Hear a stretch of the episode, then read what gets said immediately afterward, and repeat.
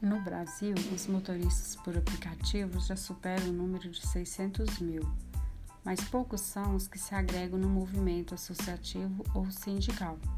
Afinal, desenvolver essa atividade de modo solitário é a melhor alternativa ou é melhor se juntar no movimento? Eu não tenho a resposta, mas motoristas e especialistas apresentam reflexões sobre o assunto. Andando e pensando, movimente.